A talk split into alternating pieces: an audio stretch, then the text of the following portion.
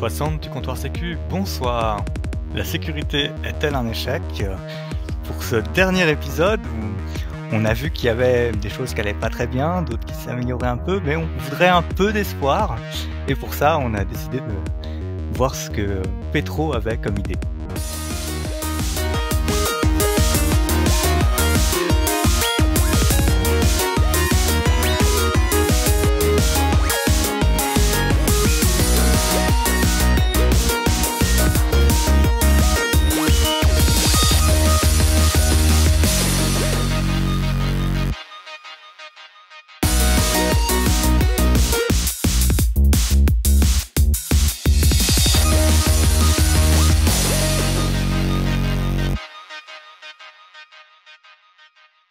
Bonsoir, eh bien en fait, euh, bon, je vais commencer par une petite introduction, un petit préambule, je dirais, pour euh, cadrer un petit peu ce qu'on a fait et le, donc le pourquoi j'ai pu faire euh, tout, ce, tout ce que j'ai mis en place, dont je vais détailler un certain nombre de choses après.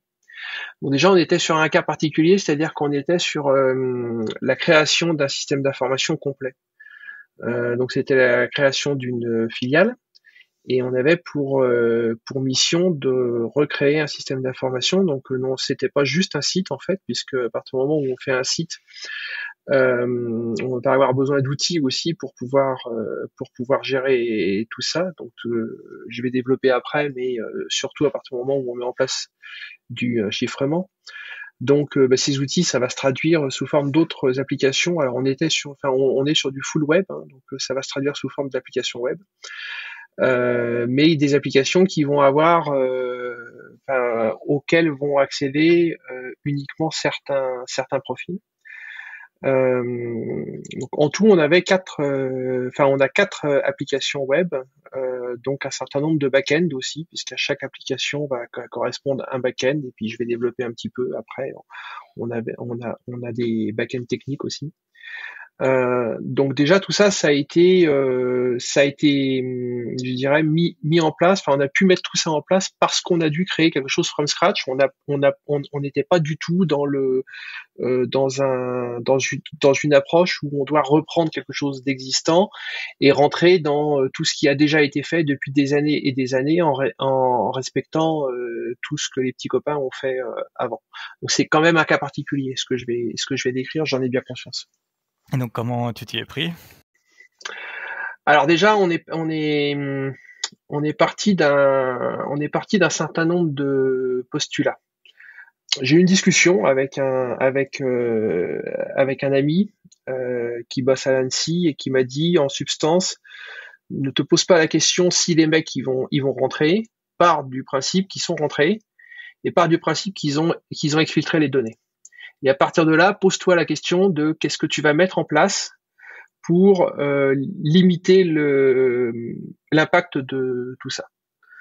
Donc en partant de ça, euh, on a commencé par réfléchir. Donc on a commencé déjà euh, par recruter des devs qui avaient une certaine appétence pour la sécurité, donc des devs seniors.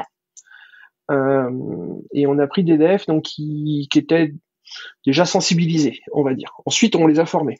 Alors, moi inclus, hein, puisque moi, quand j'ai quand j'ai commencé tout ça, bah, c'est à peu près l'époque à laquelle je suis arrivé sur le comptoir Sécu, et je sais pas si vous vous souvenez, mais je vous posais 50 000 questions euh, pour essayer de comprendre un petit peu ce qu'il fallait faire, dans quel ordre il fallait il fallait faire les choses, etc. Quand on arrive de, dans cet univers, quand on est enfin quand on quand on vient du dev ou quand on vient de l'admin et qu'on n'a pas fait spécialement de sécu, enfin quand on s'y est pas intéressé en profondeur, euh, il y a quand même une bonne marche à monter. Est-ce que euh, c'est une solution d'engager que des devs seniors? Déjà, est-ce que les devs seniors c'est vraiment mieux que les plus jeunes qui ont déjà les pratiques de sécurité? Est-ce qu'on ne peut faire un monde qu'avec des devs seniors? Comment est-ce qu'on fait si on veut quand même contribuer et permettre de laisser une place aux juniors, les laisser le temps d'apprendre, les former? Parce que c'est bien beau de faire un système sécurisé, mais à la fois s'il y a personne pour prendre la relève derrière, ou juste si bah ça fait un truc assez élitiste, on est un peu perdu en sécu. Si on n'applique pas tout le monde dès le début, ça va être chaud. Tout à fait. Alors, euh, en fait, euh, au début, oui, on est parti sur des devs seniors. Pourquoi? Euh, Tout simplement parce que qui se qui se ressemble s'assemble. Donc moi, ça fait pas mal de temps que je suis dans le dev, donc je connais je connais du monde et je suis allé directement vers des gens que je connais et qui sont à peu près, qui ont à peu près le même âge que moi, euh, qui ont à peu près le même cursus, donc des gens avec déjà beaucoup de beaucoup de bouteilles dans le dev. Mais on a par la suite euh, intégré des devs, euh, enfin d'autres d'autres profils, donc là des profils complètement complètement juniors puisque c'était des stagiaires.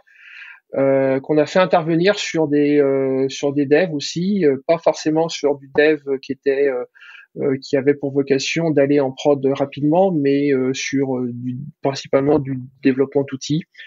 Euh, et comme c'est moi qui m'en suis occupé de ces devs-là, alors en plus on était en pleine période Covid quand c'est quand c'est intervenu ça. Euh, donc prendre des stagiaires en, télétravail, c'est quelque chose d'assez d'assez rigolo, ça, surtout quand c'est des débutants. Euh, du coup, j'en ai profité pour prêcher aussi la bonne parole. Bon, j'ai eu, j'ai eu de la chance. Hein. C'était des esprits plutôt bien faits, euh, qui étaient qui étaient plutôt plutôt véloces, donc euh, donc j'ai pu me permettre de, de, de euh, d'essayer de les amener assez loin. Et juste pour être sûr, on est senior euh, à partir de combien de semaines d'expérience? On, on, est dev senior après après trois ans ou c'est quoi c'est quoi le critère? Dix ans.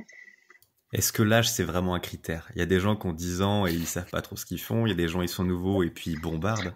Des petits jeunes de 18 ans, euh, oh là là là là, de 3 ans en tête. Oui, tout à fait. Ben euh, oui, oui, absolument. Mais si tu veux, euh, ben, c'est, ce que j'ai rencontré. Alors après, je sais pas si c'est le sujet de ce soir, mais c'est une discussion qu'on peut avoir en tout cas. Euh, justement, un, un, des devs qu'on a pris en qu'on a pris en stage, qui est un qui est un jeune que que, que j'ai que j'ai connu euh, quand il avait ben, il avait 16 ans. Euh, j'ai tout de suite identifié qu'il était vraiment fait pour le code en fait. Et donc, euh, quand on l'a pris en stage, il était en deuxième année d'école d'école d'ingé. Euh, et, euh, et, et il, bombardait vraiment bien. Après, euh, quand je réponds à la question de Newsoft, à partir de combien de temps on est senior, euh, aujourd'hui, euh, faire du dev, c'est pas c'est pas juste faire mille lignes pour faire pour faire un TP. Quoi. Euh, on s'inscrit dans des dans des dans des environnements qui sont complexes. On a manipulé des choses, enfin des concepts qui sont pas forcément clairs pour tous les devs. Je pense je pense au VPN, je pense, euh, je pense aux bases, enfin, à certaines bases de données.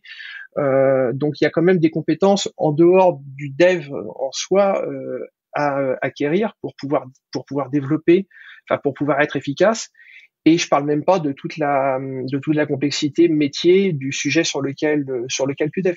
Donc donc c'est pour ça que j'ai tendance à répondre à répondre 10 ans parce que si tu veux il y a quand même beaucoup de choses. Enfin moi je sais que quand j'ai commencé à développer, euh, enfin quand j'ai commencé à travailler, mes quelques premiers mes, mes, premiers projets, j'ai carrément explosé les délais. C'est pas, pas, c'était pas, c'était pas qu'un peu. Donc euh, tout ça, tout ça, c'est des choses qui s'apprennent en fait.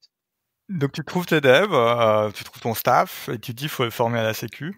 Et euh, comment t'as comment t'arrives à faire ça?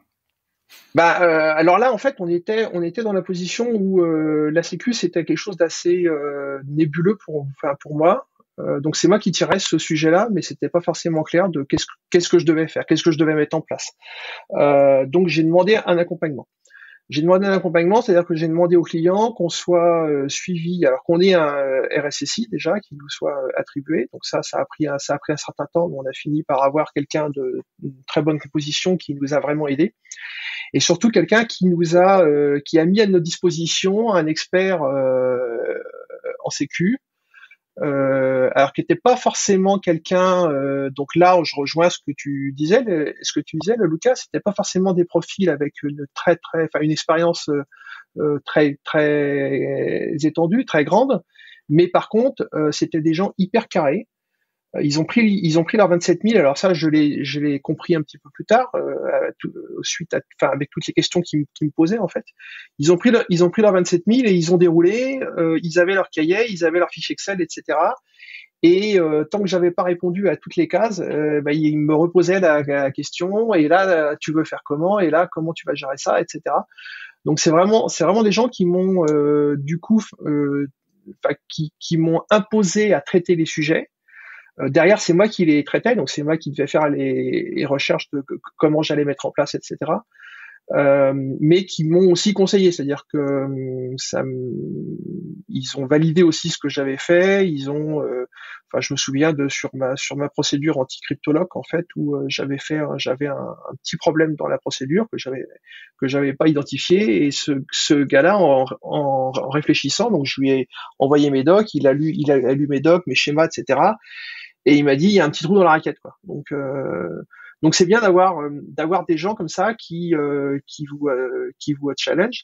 Après quand je dis que les devs ils sont ils ont cette appétence aussi, c'est qu'on a beaucoup de sujets. je pense à la partie chiffrement qui a été assez assez compliqué à, gérer. on y a passé, enfin ça nous arrivait d'y passer sur un week-end à, avoir 300 ou 400 échanges de mails avec avec les autres devs parce qu'on on réfléchissait. Donc, euh, donc là, ça fuse un petit peu dans tous les sens. Tu mets en place une solution, tu te dis bah tiens, je pense faire, je pense faire comme ça. Tout le monde y réfléchit. Une heure après, ou euh, faut voir même des fois euh, trois quatre minutes après, il y en a un qui dit ah bah non, ça tient pas parce que regarde, il y a ce cas-là, etc. Bon, ok, on, on, réfléchit à nouveau et on se ça, c'est comme ça en tout cas qu'on a accouché de, de toutes nos solutions de manière de manière collégiale. 200 emails dans un week-end, est-ce que du coup, euh, pour faire quelque chose de sécurisé, on est obligé d'en faire en dehors du travail? Euh, Je suis quelqu'un qui ne s'arrête pas de travailler, mais c'est mon choix, donc euh, voilà. Disons que c'est une structure où il y a des jours facturés, des jours non facturés, et puis voilà. Oui, c'est ça, tout à fait. Moi, je suis pas, je, suis pas salarié. Euh, euh, je n'ai, jamais eu l'impression de travailler de ma vie, donc euh, je fais, quelque chose qui me passionne, donc je le fais sans compte. Oui, alors là, je mettrais quand même un, un, bémol. les héros ne sont plus d'aucune utilité de nos jours. Alors, c'est le titre d'un article du New York Times ou du Washington Post, je sais plus, qui explique que en gros, les héros solitaires, c'est un mythe qui est propagé depuis Newton avec sa pomme qui lui tombe sur la tête, etc. Euh, et donc, un tout seul, il invente la gravitation, ce qui évidemment s'est pas passé comme ça, puisqu'il a échangé avec tous les scientifiques de son temps, il a, il a convergé vers une théorie en discutant avec ses pairs. Et aujourd'hui, ce mythe du héros solitaire, hein, le, le, le, hacker en capuche euh, qui va mettre à genoux une, une institution internationale, euh, ça n'existe plus. Ou alors, ça n'est d'aucune utilité comme mythe collectif.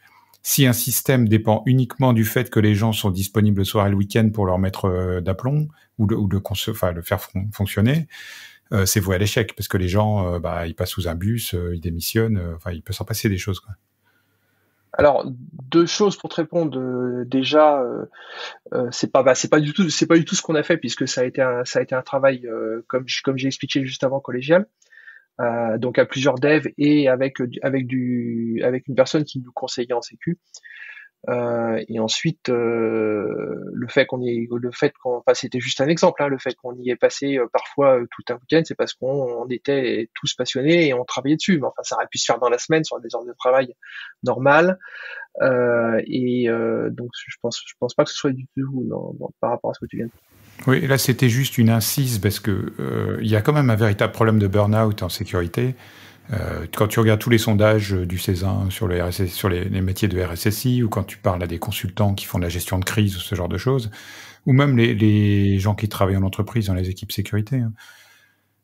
tant que c'est tant que c'est fun et qu'ils ont l'impression de, de participer à une aventure et de se battre contre les méchants hackers, euh, bon, euh, ils y passent de l'énergie, mais le jour où finalement ils ont envie de faire autre chose, euh, ils ont envie de se coucher, de regarder un petit Netflix, et puis ils se rendent compte que c'est un esclavage en fait, et qu'il n'y a jamais de fin, et qu'on demande toujours plus euh, aux équipes, bah, là ils glissent lentement vers, vers le burn-out. Et je crois qu'il faut justement ménager les équipes sécurité, ne pas oublier que c'est juste un boulot, et qu'on va pas sauver le monde quoi.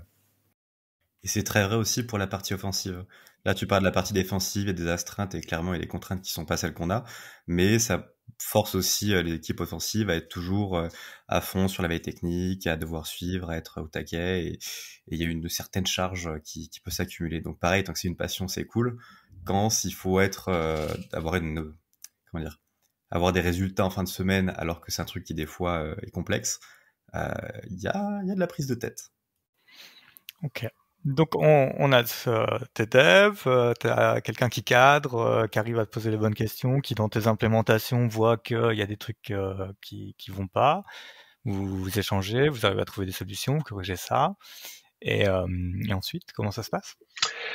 Bah, ensuite, euh, donc le, le, travail qui s'est fait avec avec cette personne, enfin il y en a eu plusieurs en fait, puisque comme c'était des consultants, il reste un an, un an, deux ans, donc euh, donc on en a eu en tout trois. Euh, toujours d'aussi bonne facture d'ailleurs, ça a été toujours extrêmement agréable et enrichissant de travailler avec ces avec avec ces gens-là. Euh, des gens de boîtes que vous que, vous connaissez, que je ne citerai pas ici, mais de, de boîtes que vous connaissez.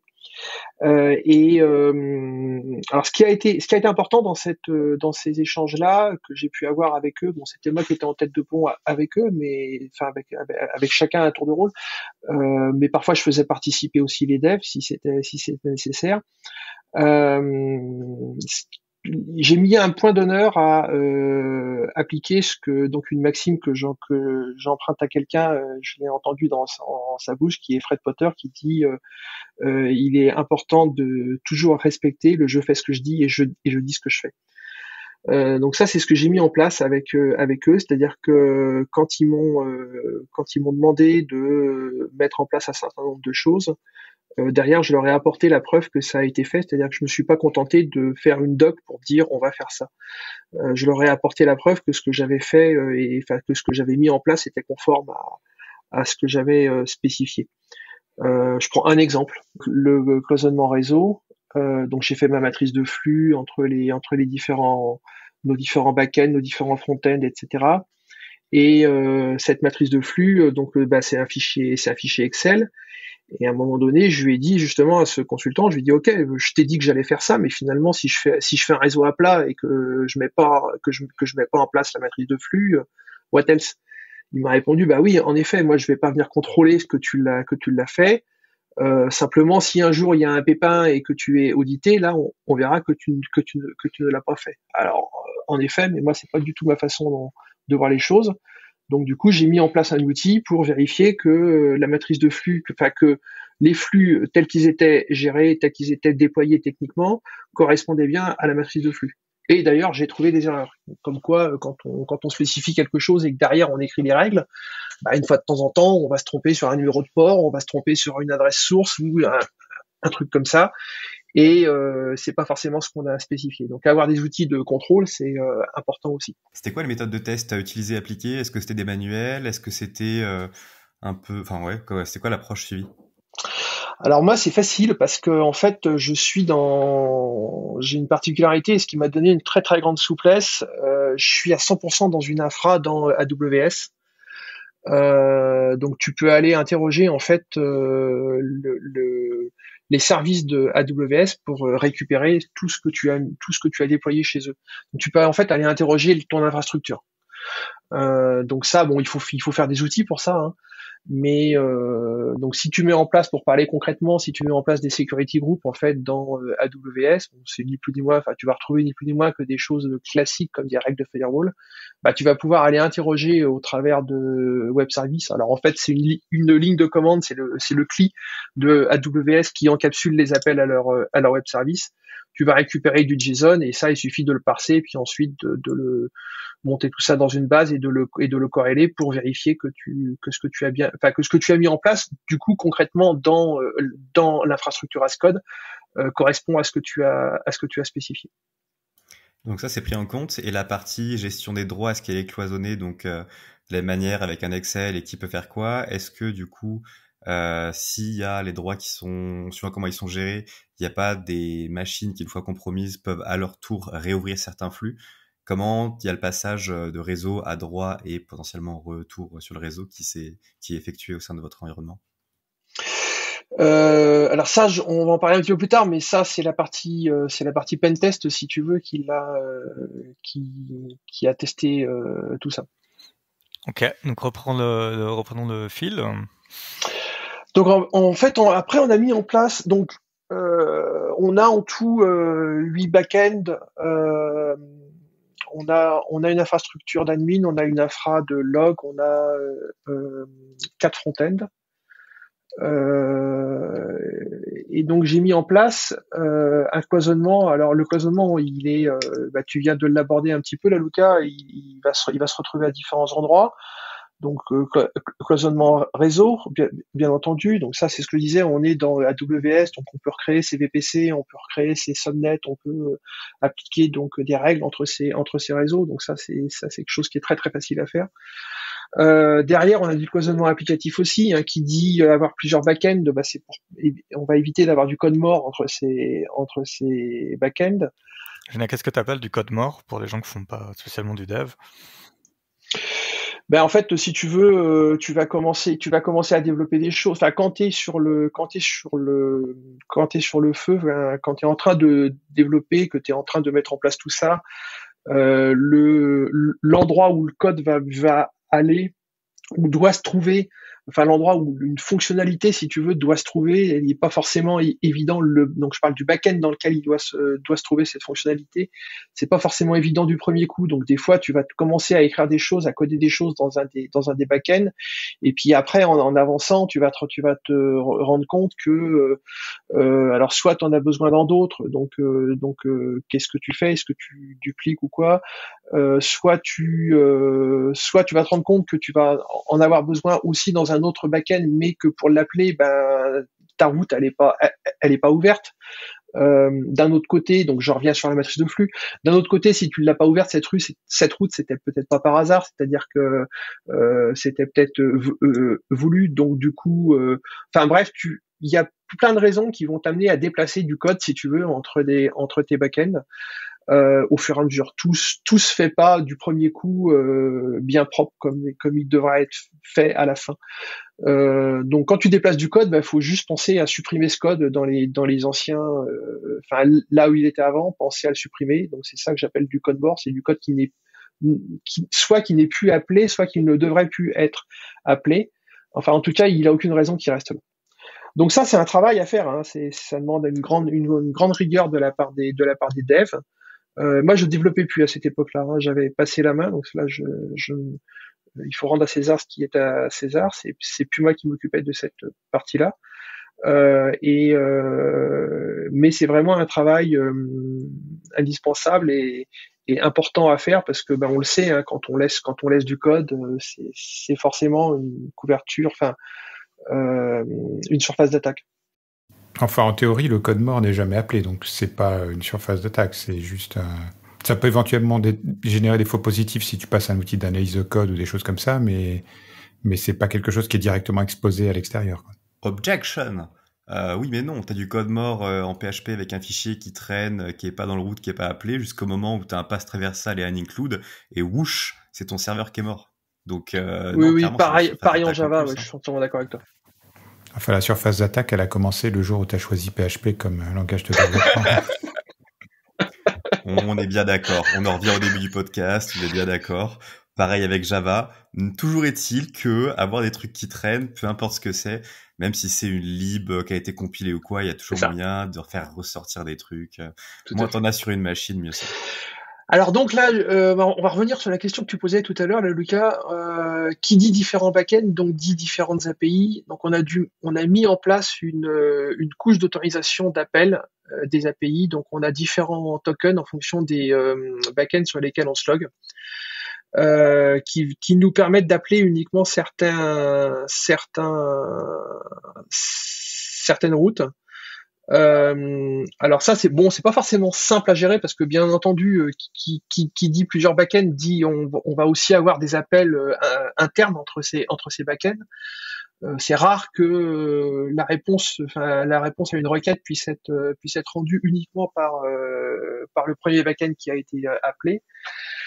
c'est un petit peu le principe des couches en microservices. Donc, donc du coup, il faut mettre en place bah, ces autorisations euh, alors ça à tester, ben, j'en parlais un petit peu euh, précédemment lors d'un des précédents épisodes. Euh, ça c'est sacrément coton en fait. Hein.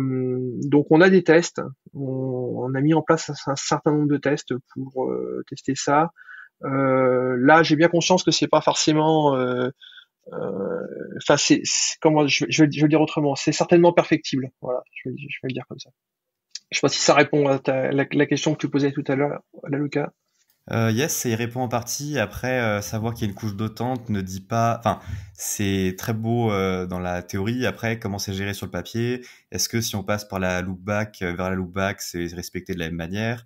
Est-ce que les droits sont suffisamment cloisonnés? C'est le, détail est dans l'implème. Enfin, le, diable est dans l'implème. Oui. Mais en tout cas, ouais, clairement, on voit qu'il y a un effort conséquent qui a été fait en amont et c'est pas le principal, mais c'est un très bon début. C'est encourageant. Alors après, on est arrivé sur la partie euh, sur la partie chiffrement. Donc ça, ça a été euh, ça a été un sujet. Enfin, c'est un sujet. C'est toujours c'est toujours un sujet en fait. Euh, ça ne cesse jamais de l'être. parce que bien entendu, quand on commence à parler de chiffrement, on commence à se poser des questions sur quelles sont les données perso directes, les données perso indirectes. Donc ça, les perso données perso directes, c'est assez facile. Les données perso indirectes, c'est euh, l'exercice est déjà beaucoup plus compliqué. Le, du coup, on se met à chiffrer beaucoup de choses. En fait, hein. en pratique, ça signifie qu'on va se mettre à chiffrer vraiment énormément de données.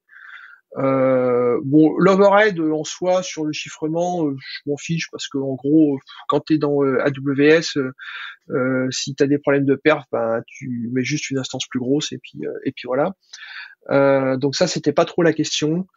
Euh, mais surtout, euh, il est, enfin, le fait de faire du chiffrement, il implique derrière de mettre en place un certain nombre d'outils. C'est vrai que ton site, enfin, ton infra a 4 sites, 4 backends. c'est quoi la volumétrie en termes de dev derrière, en termes d'utilisateurs? Parce que on sait que l'overhead en chiffrement ça peut être tout à fait décent, mais si on se met à avoir un trafic énorme, il y a des questions qui se posent. Donc, c'est on, parle de quel type de chiffre actuellement? On n'est pas sur des volumes, euh, on n'est pas sur des volumes très importants. C'est-à-dire que euh, c'est, on est dans le domaine de l'investissement, donc on n'est clairement pas sur du sur des flux euh, comme du Twitter. et puis en plus, on adresse une clientèle mûre, on va dire. donc c'est pas forcément des gens qui, ont une activité très très forte sur le net. Comment ça Tout le monde n'a pas assez de patrimoine pour investir? Mais c'est terrible. euh, donc par contre, on a dû mettre en place, voilà, justement, à partir du moment où, à partir on chiffre, alors le, développement, euh, quand on développe des outils, euh, quand on développe un site, qu'on met ça en prod, bon, faut pas se leurrer. Hein, euh, au début, enfin, je veux dire, si on fait pas de, si on n'a pas justement la problématique du chiffrement, euh, ce qui concerne l'administration applicative, euh, grosso modo, c'est je me connecte sur la base, euh, select, insert, update. Ça revient assez souvent à ça, ce qui est pas forcément la meilleure des idées. Mais il y a une chose sûre, c'est que quand tu te mets à chiffrer beaucoup de données, bah, tu peux aller faire tes selects en base, tu vas pas aller bien loin et les, updates, j'en parle, j'en parle même pas. Donc du coup, euh, alors ça c'est quelque chose que hum, qu'on n'identifie pas forcément au début, on n'y pense pas forcément au début, euh, mais ça veut dire qu'il va falloir mettre en place des outils. Donc là, je suis en train de parler d'un outil de back office par exemple, ou euh, d'outils de gestion de choses beaucoup plus métiers, donc de type middle office. ben, en soi, ce sont des développements, quoi. Donc et aujourd'hui, je peux dire que c'est même quasiment des développements qui nous ont coûté plus cher euh, que le site initial. Euh, et ces outils-là, si on si, on les a pas, euh, ben on va pas pouvoir administrer le site.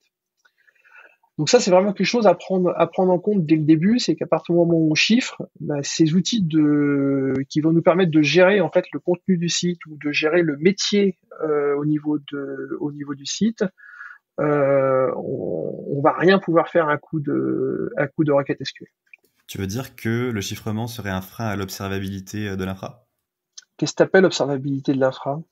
Euh, C'est-à-dire avoir du monitoring, à pouvoir voir un peu ce qui se Pas passe, du tout. débugger facilement en cas de problème. Ah bah le débugage est forcément moins simple. C'est certain que si tu as, enfin normal, alors c'est certain que si tu as des, des, données qui sont chiffrées que tu que tu cherches que tu cherches un bug, euh, tu peux faire un select dans la base, ça va quand même aller beaucoup plus vite. Si tu peux pas le faire, euh, bah forcément, va falloir mettre en place, avoir des outils pour pouvoir aller euh, investiguer un petit peu un petit peu ce qui se passe. maintenant, c'est pas du tout c'est pas du tout un frein ni au monitoring, donc absolument pas à l'observabilité. C'est que tu, tu vas bah, justement, comme tu vas mettre en place des outils, donc tu vas mettre en place des API qui vont servir à ça. mais je reviens sur ce que je disais, c'est qu'il y a un coût pour le développement de ces API. Donc une fois que tu as chiffré au niveau applicatif, que c'est compliqué du coup à gérer et à administrer, est-ce qu'il y a d'autres problématiques liées au chiffrement? Bah, Qui dit chiffrement dit gestion de gestion de la clé. Euh, à un moment donné, euh, si tu mets si tu mets une serrure sur ta porte et que la clé elle est sous le paillasson qui est devant la porte, ça sert à rien. Euh, donc en informatique c'est pareil. Donc pour ça il y a des il y a des solutions qui euh, existent. Hein. On peut on peut utiliser des modules HSM, on peut utiliser aussi des solutions qui sont fournies à ce service par euh, les cloud providers. Euh, bon, nous c'est pas c'est pas le choix qui a été fait, mais enfin c'est plutôt historique et cette partie-là je je vais pas je vais pas développer. Euh, mais on a mis en place une, solution euh, qu'on a développée nous-mêmes, enfin en, tout cas qui nous permet de garantir que la clé est gérée correctement.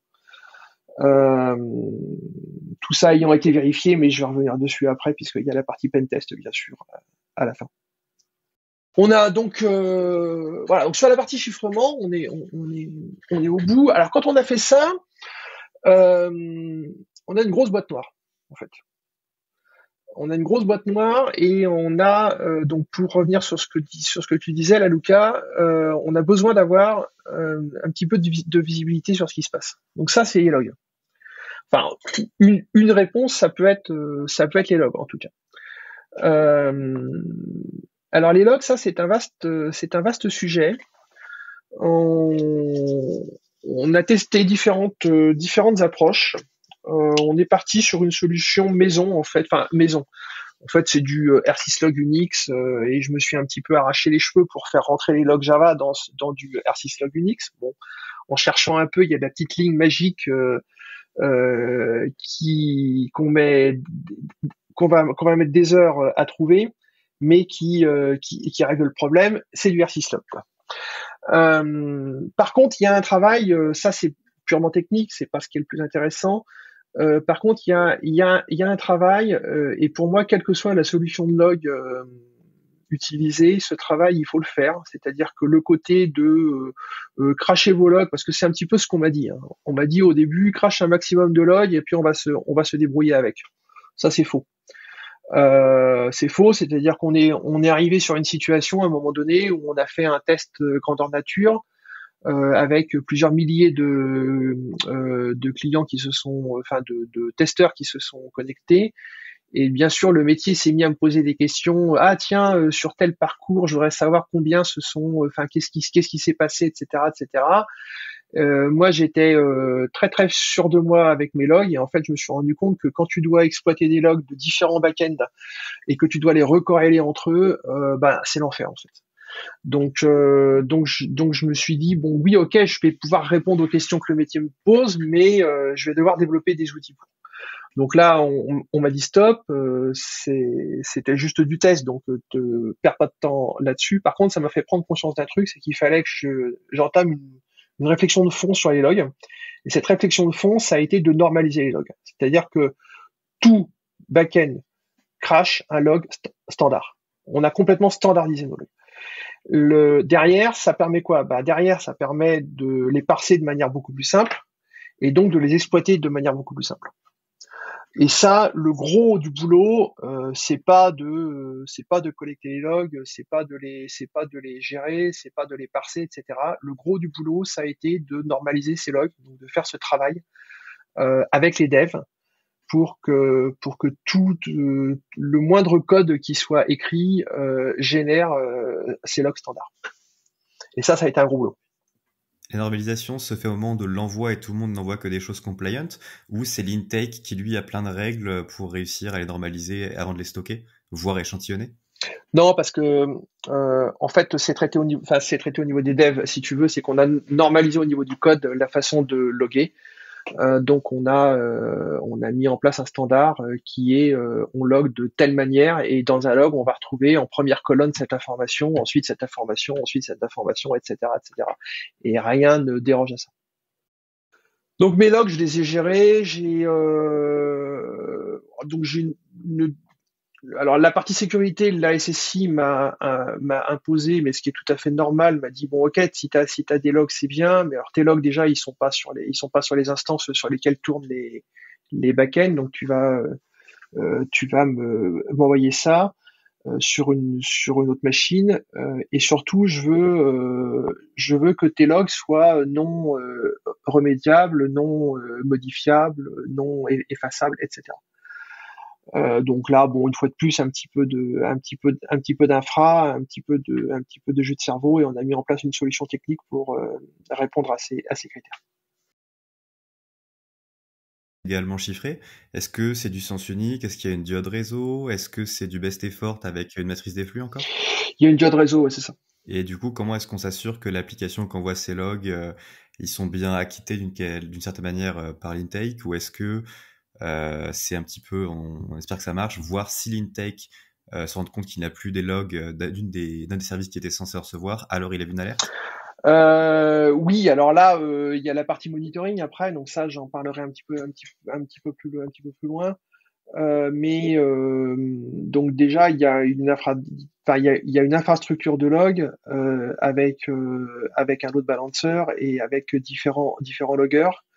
Euh, et avec ensuite un outil qui va reprendre les logs qui sont envoyés, tous les logs qui arrivent sur les différents loggers. On a un outil de corrélation derrière qui va vérifier que qu'on a bien qu'on a bien reçu tous les logs.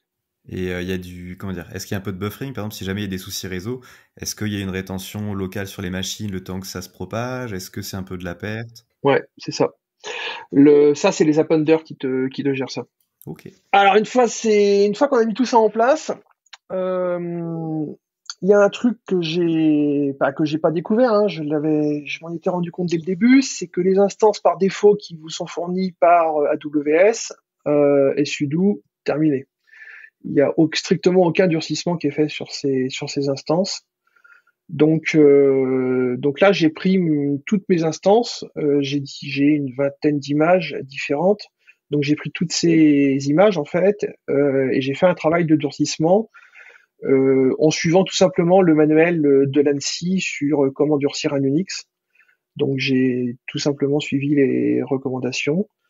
Euh, bon, ça a été un travail un petit peu fastidieux parce que pour ceux qui ont déjà fait du, durcissement, bah, on le sait que euh, si on est un petit peu trop violent à vouloir faire trop de choses du premier coup, on se rend compte qu'on perd la main assez vite sur notre instance. Donc après, on y va étape par étape pour vérifier qu'on garde bien la main. Bon, enfin bref, ça c'est le métier qui rentre.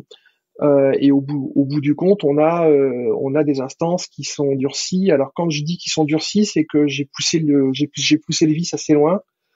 Euh, sur la prod, j'ai aucune connexion SSH sur les, sur les instances de prod. Euh, ça me sert à rien en fait. Euh, ça me sert à rien. Pourquoi? Parce que si on réfléchit un petit peu, donc ça, je m'en suis, je m'en suis rendu compte sur tout, tout le travail que je pouvais faire avec l'infrastructure de pré-prod que je leur avais délivré, à chaque fois qu'on me posait des questions euh, sur euh, bah tiens pourquoi il y a ça qui marche pas et tout et tout, euh, ben en fait à chaque fois pour répondre aux questions qui m'étaient posées, c'était SSH, CD dans le répertoire des logs et grep.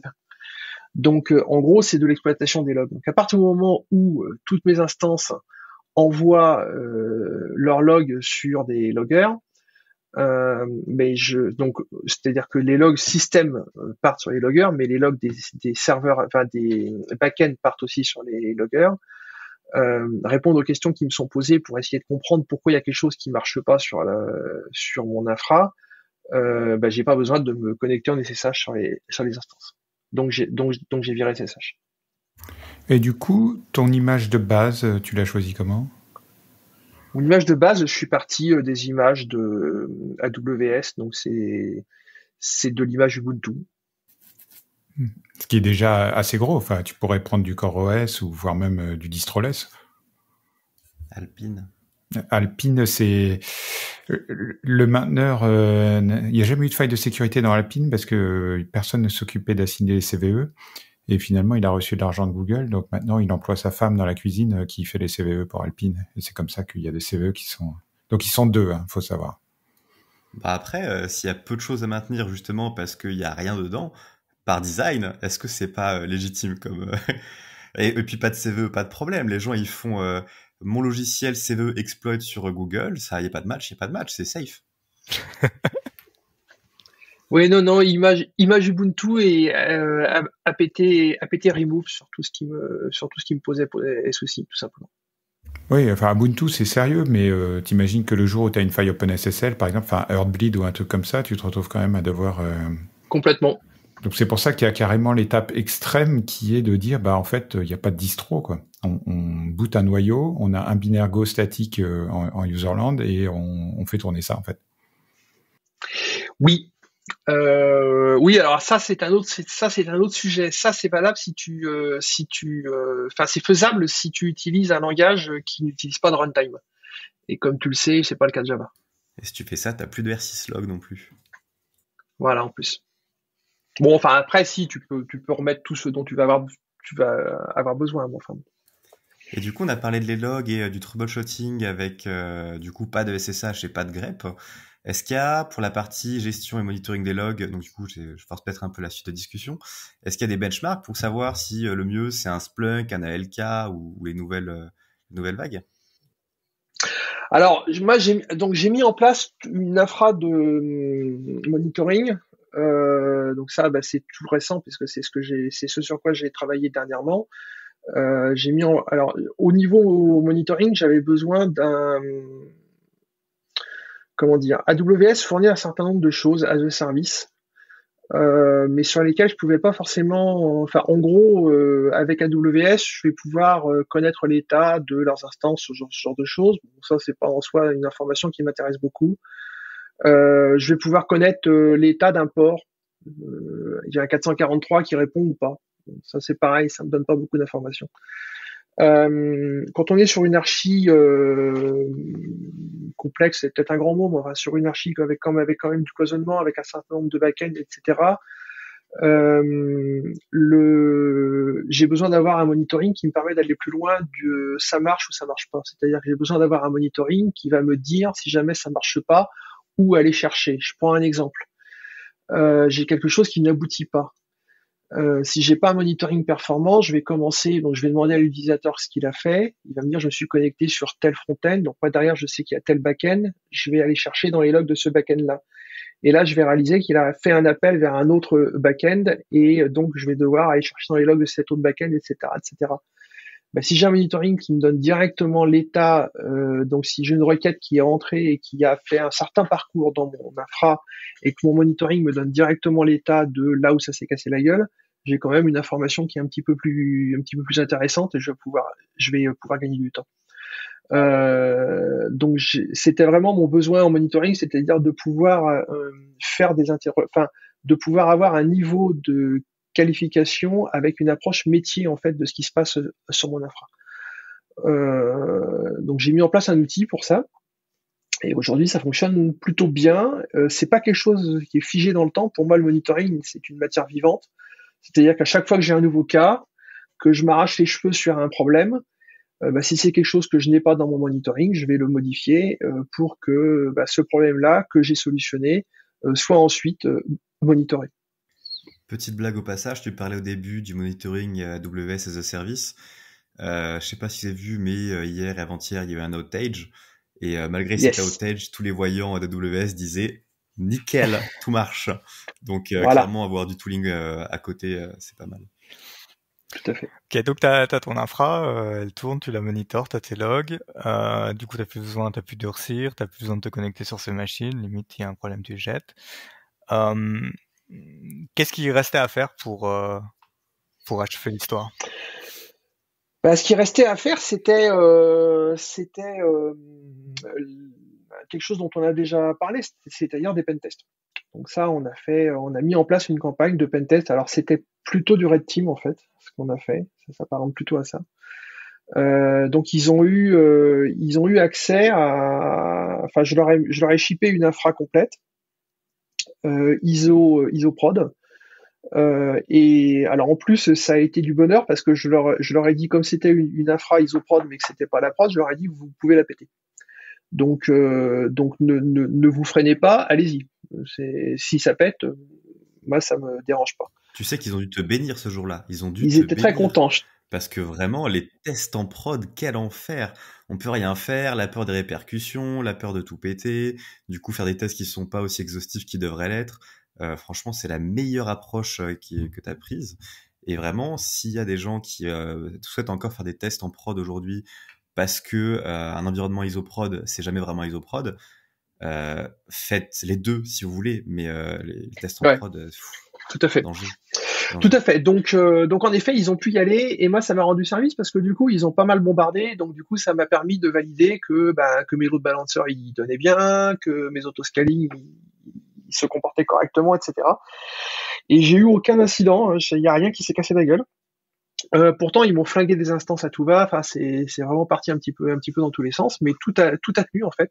Les services euh, ont continué à fonctionner quand même un gros dilemme pour la partie euh, test prod ou isoprod.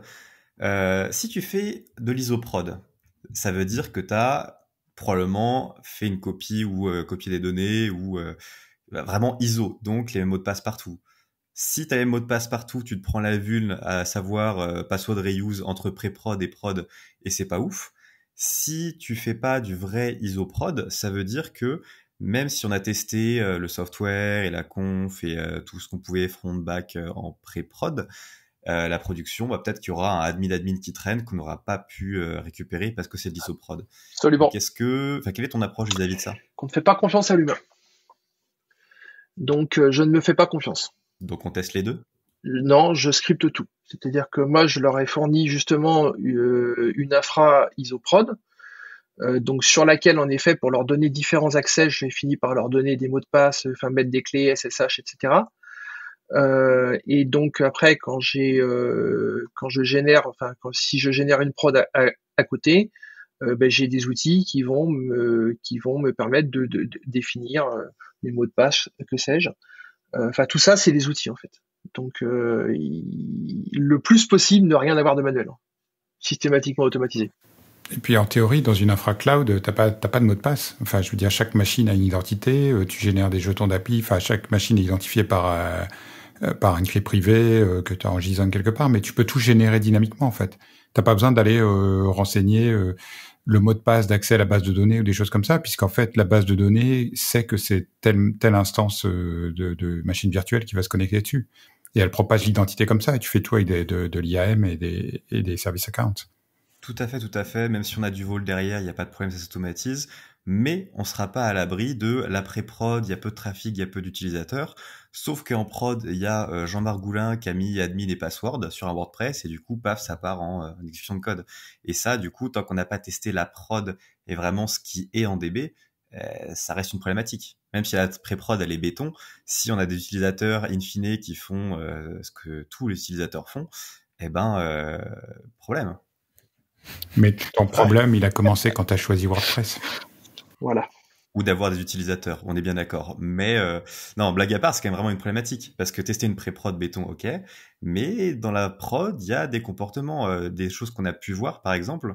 Et donc, euh, on jetera pas la pierre. Hein, c'est euh, des administrateurs qui avaient un petit mail en, d'admin en Yopmail. Donc, se connecter à Yopmail, password reset, accéder à un compte admin et exécution de code derrière. Et là, que ce soit en WordPress ou autre, ça donne quand même trop de droits. Et la pré-prod ne reflètera pas ce genre de comportement. Donc, euh, il y a quand même un besoin d'avoir un test même plus, euh, plus sur la pointe des pieds euh, dans la prod finale.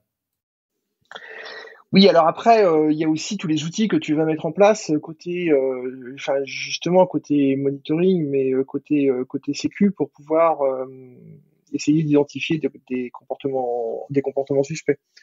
donc euh, bon, ça c'est pas forcément des choses qu'on a encore mis en place aujourd'hui, mais euh, mais c'est des choses auxquelles je réfléchis. Donc euh, ça c'est c'est demain en fait, on va dire.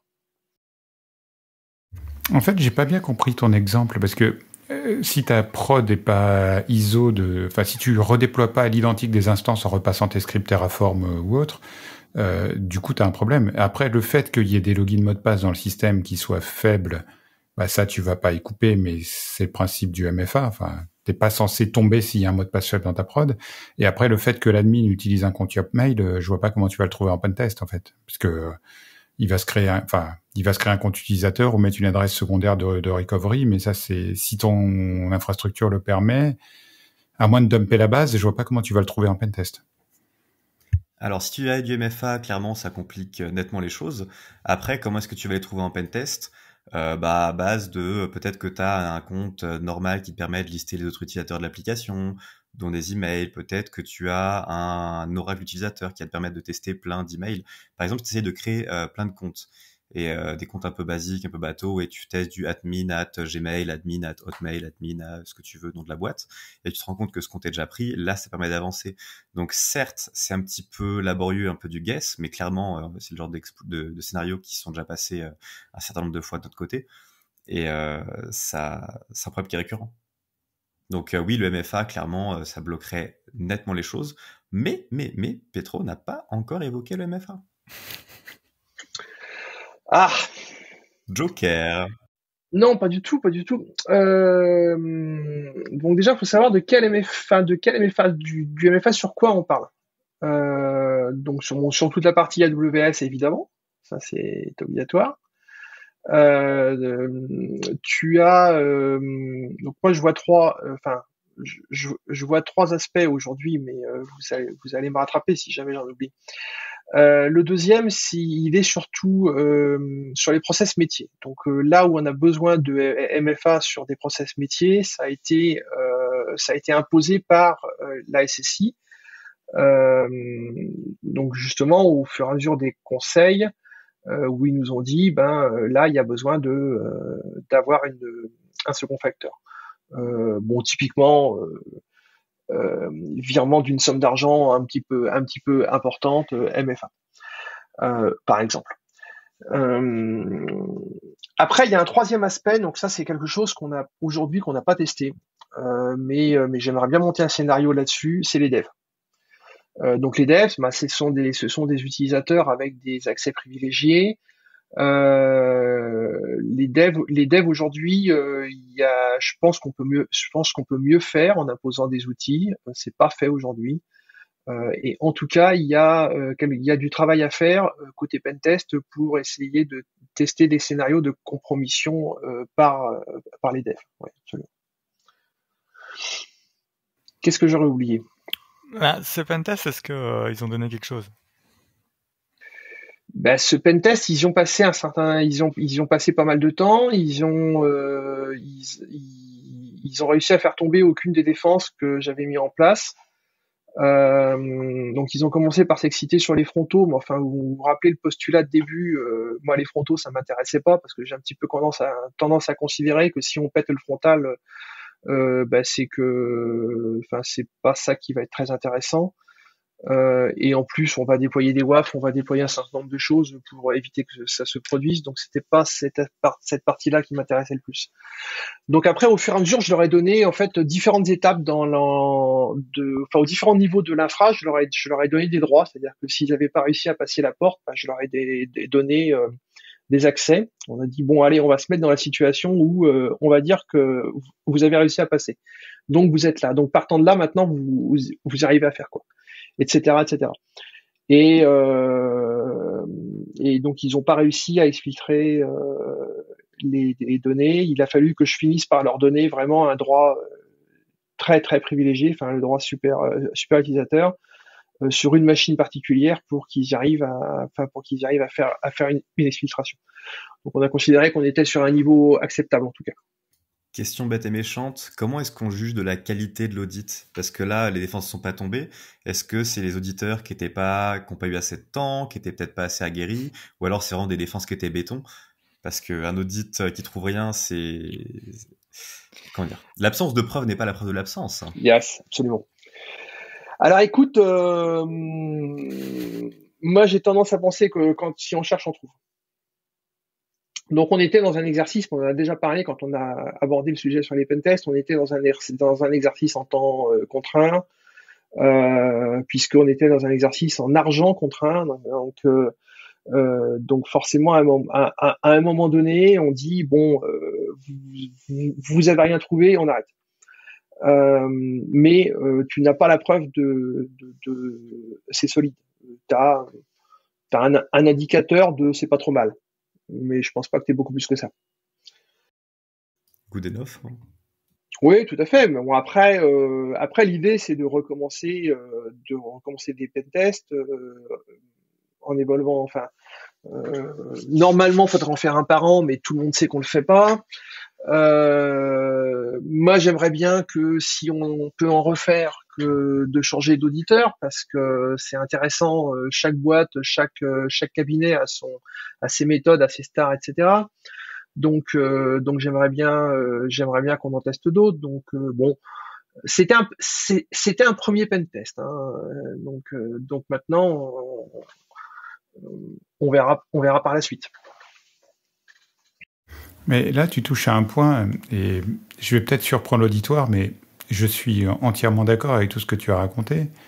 C'est-à-dire que si on part de la feuille blanche, qu'on a des gens euh, compétents qui comptent par leur temps et qui, montent un projet from scratch, on peut faire des choses relativement sécurisées. Mais ce que tu touches du doigt là avec les pentests récurrents, c'est souvent le problème, c'est la maintenance. Parce qu'un logiciel, ça vit, euh, faut patcher. Enfin, il y a des failles qui sont trouvées dans les librairies sous-jacentes.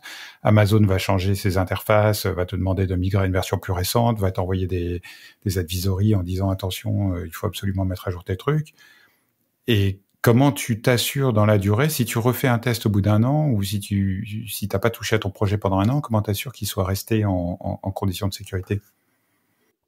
Bah, de, de toute façon, il va falloir, il va, il va falloir, je pense, refaire des, des pentests à un moment donné. Ça, il y a pas de, il a pas, le, le, toi, tu peux faire un certain nombre de choses. Donc, tu peux te dire, je vais, je vais faire évoluer telle partie, je vais, je vais mettre à jour euh, euh, la version de euh, que j'utilise, la version de Java que j'utilise, etc.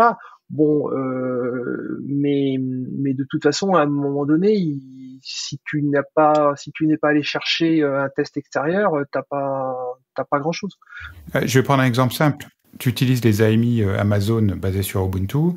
Est-ce que euh, tu rebuilds et redéploies ta prod toutes les semaines pour être sûr que les images soient à jour des derniers patchs Ubuntu? Alors non, je ne le fais pas toutes les semaines, en effet. Mais, euh, mais oui, je le fais. Et par contre, aujourd'hui, c'est un travail qui est encore assez manuel, donc c'est enfin, quelque chose sur lequel je dois revenir dans un avenir proche pour le- l'automatiser le plus possible. Oui. Et c'est automatisable. Est-ce que actuellement, dans le système qui a été pensé, il y a un glossaire de toutes les technos, tous les OS euh, Je sais qu'il y a un nom pour ça, j'ai oublié, mais euh, C'est le Software Bill of Materials, le SBOM. Ah, je pensais pas à ça, mais ça doit marcher aussi. Bah, c'est un terme très tendance dans la sécurité de la supply chain euh, qui, et qui vient du monde de l'électronique où en fait le Bill of Materials, enfin ou le monde de l'ingénierie en général, où le Bill of Materials, c'est tous les composants dont tu as besoin pour construire ton système en fait. Ouais, plus, récem- enfin, plus récemment, je sais pas, mais il y a un logiciel ou en tout cas un SaaS qui le fait, qui permet d'avoir euh, vraiment une grosse DB de euh, qu'est-ce qui est situé à quel endroit, quelle techno, quelle version, avec euh, petite notification dès qu'il y a une CVE qui tombe sur euh, l'un des produits qui te concerne pour patcher vite vite. Ouais, D'ailleurs, ceux qui ont du Grafana, patcher vite vite vite. c'est manuel ça aujourd'hui, c'est-à-dire que c'est des, des docs que je maintiens moi. Ce qui n'est pas, pas du tout la bonne, euh, enfin, tout à fait perfectible. Voilà, je vais, le- je, je- je vais le dire comme ça. Au moins, ça a le mérite d'exister, mais aujourd'hui, c'est fait, c'est fait de manière, de manière manuelle. C'est des docs que je maintiens. Le retour du héros, mais humble. Bah, non, enfin, alors, euh, euh, Non, mais tu, as- tu as dit toi-même. euh, là, actuellement, c'est toi qui as ça, qui le gère, donc t'as- c'est peut-être euh, pas ou peu redondé, mais si tu sais déjà que c'est un point qui va évoluer, euh, c'est oui, oui, ah, tout prend du temps, c'est normal. C'est ça, tout prend du temps. Euh, maintenant, euh, pour, pour, pour revenir, enfin, c'était un point, je crois que c'était Newsoft qui l'abordait tout à l'heure. Euh, je n'ai absolument pas, pas du tout, du tout, du tout la euh, volonté d'être euh, ce qu'on appelle un homme clé, c'est-à-dire que quand je me retrouve dans cette situation-là, je lève l'alerte et je dis attention, euh, c'est pas normal que je le sois.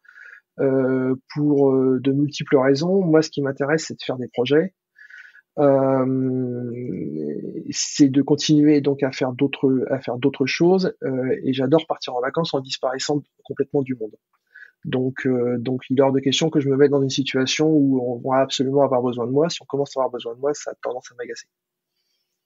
Oui, ça c'est vrai. Il y a vraiment deux catégories de gens. Il y a ceux qui aiment bien qu'on les appelle en vacances parce que euh, ils se sentent euh, indispensables, importants, et il y a ceux qui veulent pouvoir éteindre pendant pendant 15 jours et, euh, rentrer et, et voir que le tout venant a été géré correctement. Tout à fait. Donc une volonté d'être important. Sinon, j'aurais fait de la politique. Euh, comment se former? Euh, Comment se former? Je bon allez, je vais vous jeter, je vais, je vais vous jeter quelques fleurs quand même, là, les amis, parce que je me suis formé grâce à vous. Euh, je me suis formé grâce à l'écoute euh, de, nos limites sécu. Je me suis formé grâce à l'écoute de Discord, de, du comptoir sécu et sur le Discord aussi. Sur le comptoir, il y, a des, épisodes. Donc là, j'invite vraiment les auditeurs à aller fouiller sur le site du comptoir, de remonter dans l'historique des épisodes. Euh, il y en a pas tant que ça, puisqu'on est au numéro 50 et quelques aujourd'hui, donc il y en a pas tant que ça. Euh, et c'est des mines d'informations, c'est des mines d'or. Euh, moi, il y a certains épisodes euh, donc de l'époque de Morgan et Loïs que j'ai écouté et réécouté et réécouté plusieurs fois.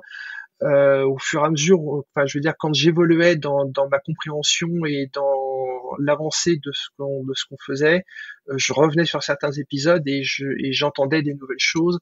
Euh, c'est vraiment quelque chose qui m'a permis de construire euh, ma pensée et qui m'a permis de prendre du, du recul. Donc surtout, euh, surtout ne pas ne pas ne pas hésiter à utiliser toute cette toute cette matière qui est là. Il y a souvent des questions je vois souvent passer des questions sur le, Discord. Bah, faut prendre la peine d'écouter tout ça parce que euh, il y a, je pense, énormément de réponses euh, dans tout ce qui a déjà été fait.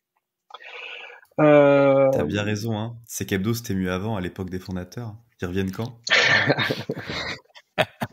On recrute, on a toujours des postes ouverts. Venez.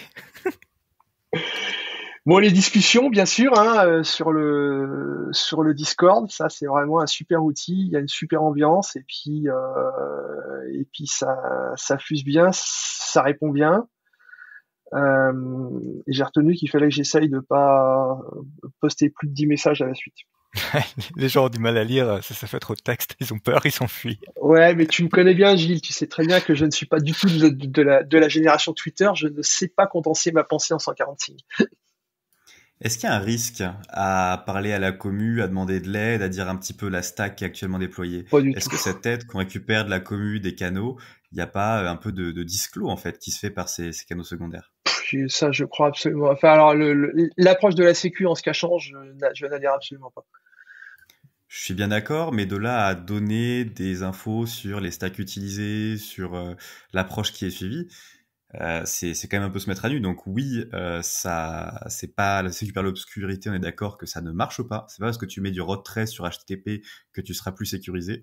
Mais euh, il y a quand même peut-être un entre deux. Est-ce que tu Bah, tu vois que dans, dans tout dans tout ce que je t'ai exposé aujourd'hui, euh, j'ai donné un certain nombre de lignes directrices sans rentrer dans les détails et sans dire comment j'ai fait les choses. Donc je pense que tu peux poser, je pense que tu peux poser tes questions, mais c'est pareil sur le Discord. Hein, je pense que tu peux poser tes questions euh, sans forcément euh, euh, révéler des grands secrets, quoi. Non, on est bien d'accord, mais je cherche la petite bête. En gros, mm. c'était oui, tant que c'est bien fait, ça va, mais il faut éviter de balancer des pastes avec des codes sources, des cresses, des noms de users, des IP Ah bah non, mais enfin Louis, mais enfin bon, là, on touche à la bêtise humaine, non? Eh ben, bêtise humaine ou pas, euh, c'est un risque majeur actuellement qu'ont la plupart des boîtes. Et s'il n'y a pas de monitoring qui est fait pour bloquer ça, c'est pas en se basant sur les utilisateurs qui font pas n'importe quoi. Donc, euh, parce qu'on sait qu'ils le font de temps en temps et on va pas leur jeter la pierre. C'est un manque de formation, c'est un manque de temps, un manque d'outils. N'empêche que c'est quelque chose qui doit être pris en compte aussi. Mais les crêtes, de toute façon, elles sont dans, elles sont, elles sont dans le GitHub, non? mmh. Bon, il y a comme un autre risque majeur à discuter avec la communauté entre guillemets, c'est que c'est le risque Stack Overflow. C'est-à-dire que quelqu'un te donne une solution, euh, tu dis ah ok, euh, c'est en particulier en crypto, hein, quelqu'un va dire vas-y fais du ROT 13, euh, c'est secure. Et bah, si tu lui fais aveuglément confiance, tu peux te retrouver avec des surprises. Parce que le problème, c'est des experts en sécurité, c'est que si tu en mets trois dans la même pièce, ils sont pas d'accord entre eux. Si tu leur demandes quel est le meilleur antivirus et t'en mets trois dans la même pièce, tu peux aller prendre un café et revenir, tu auras toujours pas ta réponse. on vous renvoie à l'épisode précédent où on a super bien démontré ça. Non, mais tu vois l'idée, je veux dire, il faut aller chercher l'information auprès de quelqu'un qui l'a, pas auprès de quelqu'un qui, euh, qui l'invente en même temps qu'il te répond. Qui pense l'avoir. Ou qui pense l'avoir, oui, c'est encore pire.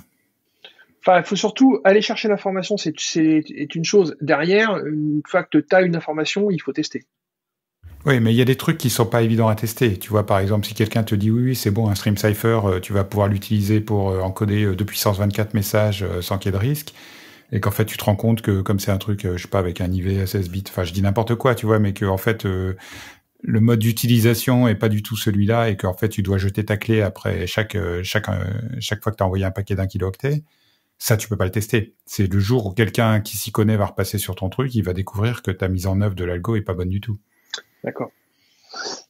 c'est, on peut penser à PlayStation. Ils ont utilisé un, algorithme à courbe elliptique et en fait, euh, bah, à un moment, il y a un nonce pour faire la signature. Il faut jamais réutiliser deux fois le même.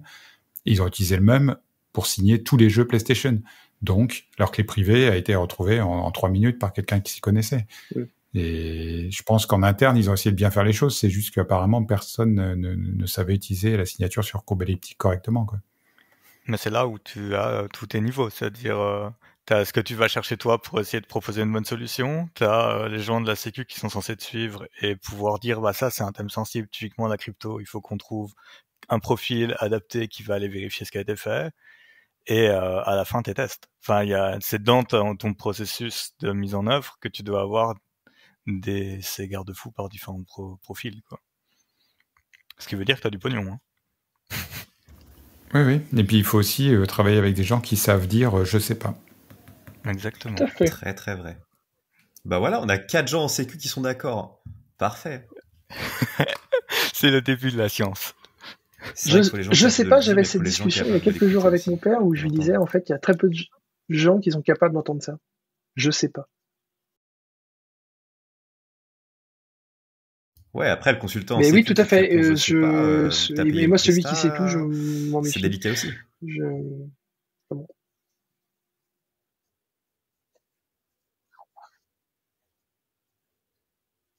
Non, euh, je je sais pas, je, je vais chercher. J'ai fait de la formation pendant très longtemps dans ma vie. Euh, sur, je formais sur des langages de programmation et ça m'est arrivé de tomber sur des gars. Enfin, je faisais des cours avancés euh, et euh, ça m'est arrivé de tomber sur des gars très très forts qui m'ont posé des cols des fois et tu peux pas tout savoir et je, je répondais bah écoute je ne sais pas mais par contre je vais chercher ce soir et je te réponds demain ou je te réponds d'ici euh, la fin de la, de la semaine. Et par contre, j'apportais toujours la réponse. Après, les questions de crypto, ouais, voilà, c'est ça. Si tu arrives à trouver les questions de crypto, une semaine plus tard, tu seras pas Ouais, ouais, voilà, c'est ça. Après, bah... non, non.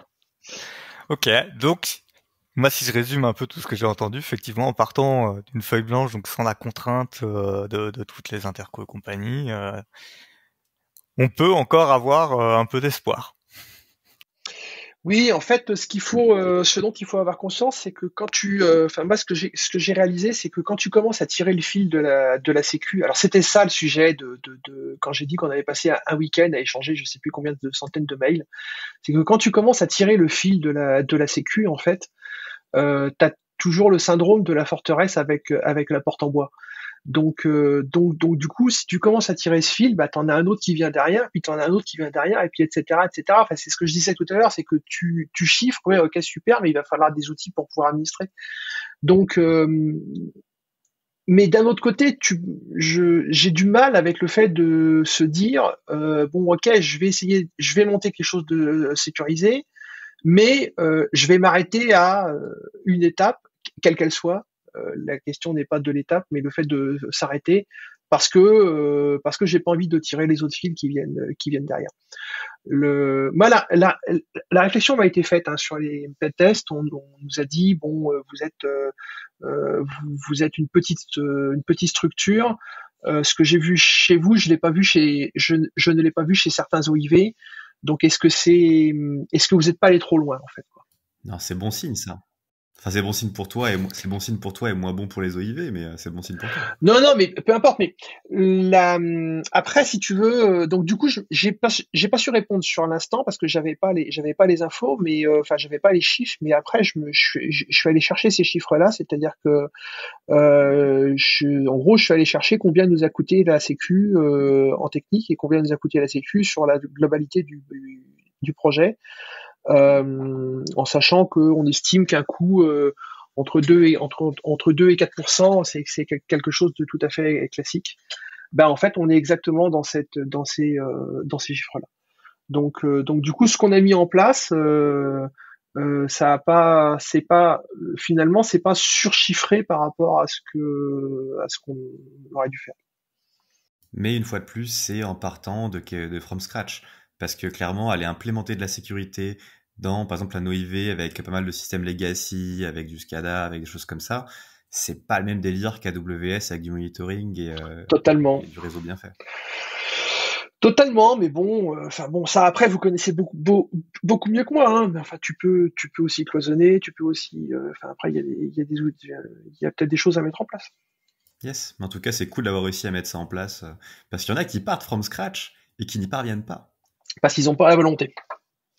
Oh oh là, la sécurité serait donc une méritocratie Non, c'est-à-dire qu'il faut avoir la volonté de. Enfin, pour moi, il faut, avoir la volonté de euh, faire les choses. Tout ça, tout ce qu'on, a mis en place, j'ai bien conscience que ça a été mis en place parce qu'on a eu la volonté de le faire ainsi.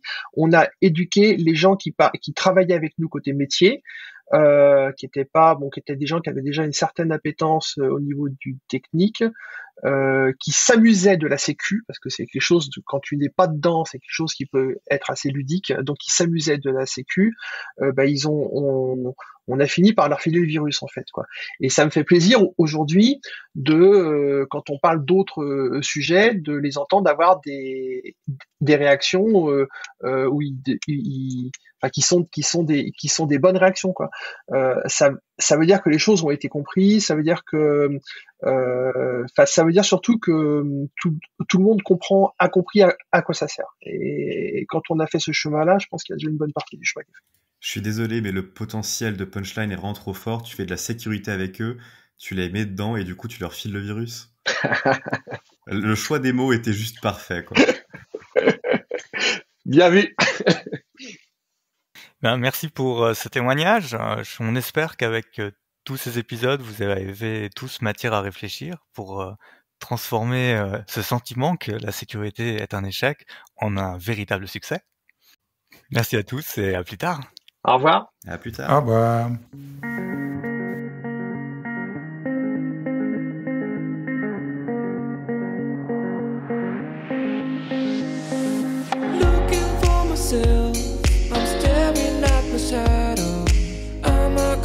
answer